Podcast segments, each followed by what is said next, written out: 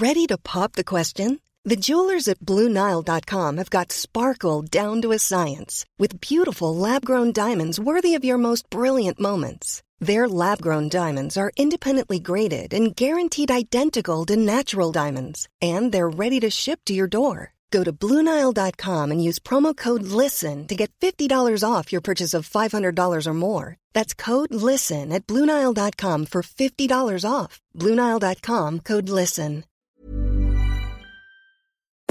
Nous sommes en guerre.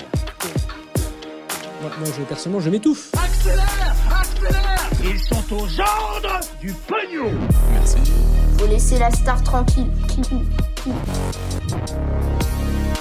Une nouvelle affaire autour d'Emmanuel Macron et du cabinet de conseil McKinsey qui fait beaucoup parler. Alors d'ici la fin de ces actualités du jour, vous y verrez beaucoup plus clair. Salut c'est Hugo, j'espère que vous allez bien. On est parti ensemble pour une nouvelle plongée dans l'actualité en une dizaine de minutes. Alors c'est sans aucun doute l'une des enquêtes judiciaires les plus sensibles du moment et c'est le journal Le Parisien qui l'a révélé ce jeudi soir. La justice française a ouvert fin octobre une enquête portant sur la légalité des comptes de campagne présidentielle d'Emmanuel Macron en 2017 et 2022, avec donc au centre du sujet le rôle du cabinet de conseil McKinsey. Alors vous allez peut-être me dire, Emmanuel Macron et McKinsey, on a déjà entendu ces deux noms euh, côte à côte, et vous avez raison. Alors pour bien comprendre, revenons en arrière avec ce que l'on savait jusqu'ici. Bon déjà c'est quoi un cabinet de conseil comme McKinsey? Pour faire très simple, c'est donc une entreprise privée qui vend des conseils, de la stratégie à une autre entreprise ou alors donc à un État. Ça peut être donc sur sa stratégie sur la manière dont elle est organisée ou encore pour aider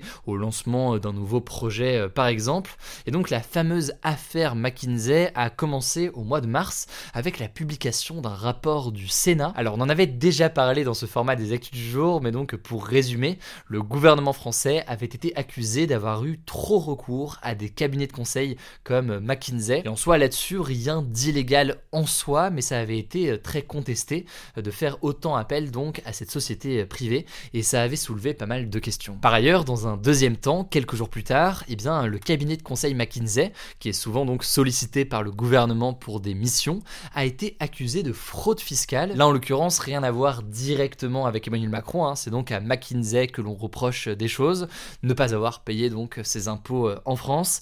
La justice a donc logiquement ouvert une enquête sur cette suspicion de fraude fiscale par McKinsey. Le truc, c'est que dans le cadre de cette enquête, et c'est là justement qu'il y a du nouveau, eh bien la justice a fait des découvertes qui l'ont conduit aujourd'hui à ouvrir deux nouvelles enquêtes, des enquêtes qui concernent cette fois-ci euh, plus précisément Emmanuel Macron et ses campagnes de 2017 et 2022, même si, il faut le noter, le nom du président de la République n'est pas explicitement cité. Mais alors, que cherche à savoir la justice dans cette enquête? Et surtout, qu'est-ce qui serait potentiellement illégal? Alors, ce que l'on savait déjà, c'est que, euh, selon le journal Le Monde, des consultants ou ex-consultants de McKinsey ont travaillé pour la première campagne électorale d'Emmanuel Macron, donc la campagne qui lui a permis d'être président euh, en 2017.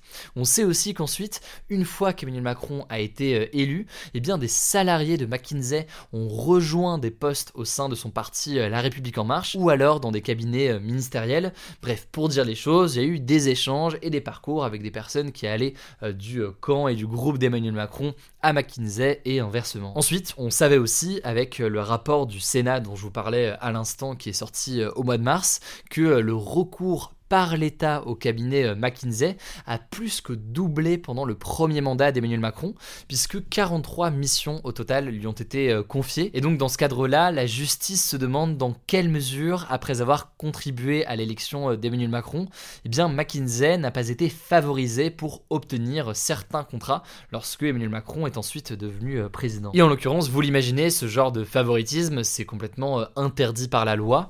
En effet, la loi dit que quand l'État choisit une entreprise pour faire quelque chose, il doit la choisir pour des raisons objectives. Par exemple, si l'entreprise est la plus compétente ou alors un budget qui est plus cohérent ou je ne sais quoi, et pas en raison donc de liens personnels entre les dirigeants de telle ou telle société et tel ou tel président ou ministre, ou alors non plus pas en raison d'avantages qui auraient été accordés par le passé. Pour faire très simple, donc, la justice se demande s'il n'y a pas eu un deal entre Emmanuel Macron et McKinsey qui aurait consisté à dire en gros, bah, vous m'aidez pour ma campagne de manière bénévole ou alors à tarif réduit.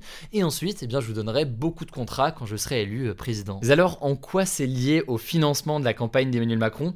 Je vais essayer de vous expliquer ça le plus clairement possible. En gros, la justice se demande si du coup les Français n'ont pas, via leurs impôts, contribué à payer après coup pour la campagne d'Emmanuel Macron, vu que ces missions accordées par l'État français à McKinsey lorsque Macron était président ces cinq dernières années ont été payées donc par l'État avec de l'argent public et donc d'une certaine façon avec l'argent des Français. Alors de son côté, Emmanuel Macron a toujours réfuté et démenti tout euh, favoritisme vis-à-vis de McKinsey et il l'a de nouveau fait aujourd'hui d'ailleurs, affirmant qu'il ne craint rien. J'ai appris comme vous par la presse qu'il y avait des associations et des élus qui avaient décidé de saisir la justice. C'est normal que la justice fasse son travail.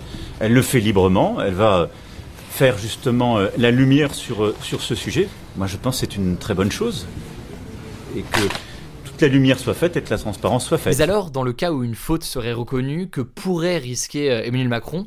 Alors, dans l'immédiat, pas grand-chose, parce qu'en vertu euh, de l'article 67 de la Constitution, donc euh, la loi suprême du pays, eh bien, le président de la République est protégé jusqu'à la fin de son mandat par ce que l'on appelle l'immunité présidentielle. Donc, un président ne peut pas être condamné lorsqu'il est président pour dire les choses. En gros, si la justice le juge nécessaire, Emmanuel Macron peut être entendu par la justice et même potentiellement condamné mais tout ça ne peut se passer qu'une fois qu'il a quitté l'Elysée, donc euh, à partir de 2027. Alors après, que risque Emmanuel Macron si l'enquête se poursuit là dans les prochains mois, les prochaines années, et que la justice décide d'entendre euh, Emmanuel Macron à partir donc de 2027 euh, Eh bien, on en est encore très très loin à tout point de vue, très loin parce que c'est dans longtemps, mais très loin aussi parce qu'on est qu'au tout début de l'enquête, donc on ne sait pas à quoi ça va mener, ni quels sont les détails et les éléments derrière. Mais si effectivement une faute de favoritisme était reconnu, eh bien les condamnations peuvent être assez lourdes parce que ça peut aller jusqu'à de la prison ferme. En tout cas, pour l'instant, il faut rester très prudent. Vous l'aurez compris, on est encore qu'au stade de l'enquête. Cela dit, ça me semblait essentiel de voir ça aujourd'hui et de voir donc sur quoi la justice se penche aujourd'hui. On suivra évidemment l'évolution de cette affaire dans les prochains jours et les prochains mois. On en reparlera très régulièrement et je laisse la parole à Blanche pour les actualités en bref. Merci Hugo, on commence avec une première info et c'est inédit en France. À partir de ce vendredi, les Français sont invités à déposer dans des points de collecte leurs armes non déclarées ou représentant, je cite, un potentiel danger. En fait, l'objectif avec cette opération, c'est de lutter contre les accidents domestiques, mais aussi contre les violences entre personnes de la même famille et notamment les féminicides. Le ministère de l'Intérieur estime en effet que jusqu'à 6 millions d'armes circulent de manière illégale en France, dont beaucoup sont reçues par héritage. Deuxième info, je voulais qu'on revienne sur une affaire de censure autour d'un article du média d'investigation en ligne Mediapart. En fait, on a appris cette semaine que le maire de Saint-Étienne, Gaël Perdriau, a réussi, en saisissant la justice, à faire interdire la publication de la nouvelle enquête de Mediapart qui le visait et qui l'accusait notamment de chantage à la sextape. Mediapart dénonce, je cite, une censure préalable sans précédent, une première depuis 1881 et l'instauration de la loi sur la liberté de la presse. Plusieurs syndicats de journalistes ont soutenu Mediapart et ont dénoncé une attaque contre la liberté de la presse. En tout cas, en réaction à cette affaire, la sénatrice centriste de l'Orne Nathalie Goulet a déposé une proposition de loi qui ajouterait à cette fameuse loi donc du 29 juillet 1881 sur la liberté de la presse, je cite, qu'une publication ne peut être interdite qu'en application d'une décision judiciaire rendue contradictoirement. Donc concrètement, lorsque les deux parties mises en cause ont pu débattre. Ça n'était pas le cas ici car Mediapart n'était pas informé de cette procédure et donc n'a pas pu se défendre. Troisième actu, c'est une initiative de l'application de rencontre Tinder pour lutter contre les violences sexuelles et sexistes en partenariat avec le gouvernement. Ça a été fait à l'occasion de la journée internationale pour l'élimination de la violence à l'égard des femmes qui est organisée chaque année le 25 novembre dans le monde entier. En gros, pendant un an, Tinder va insérer entre deux swipes des publicités pour renvoyer vers les ressources de l'État pour les victimes et les témoins de Des ressources que je me permets de vous rappeler ici, il y a d'abord la plateforme de signalement arrêtonslesviolences.gouv.fr, mais aussi un numéro d'écoute gratuit pour les victimes, le 3919, et enfin le numéro à appeler en cas d'urgence, le 17.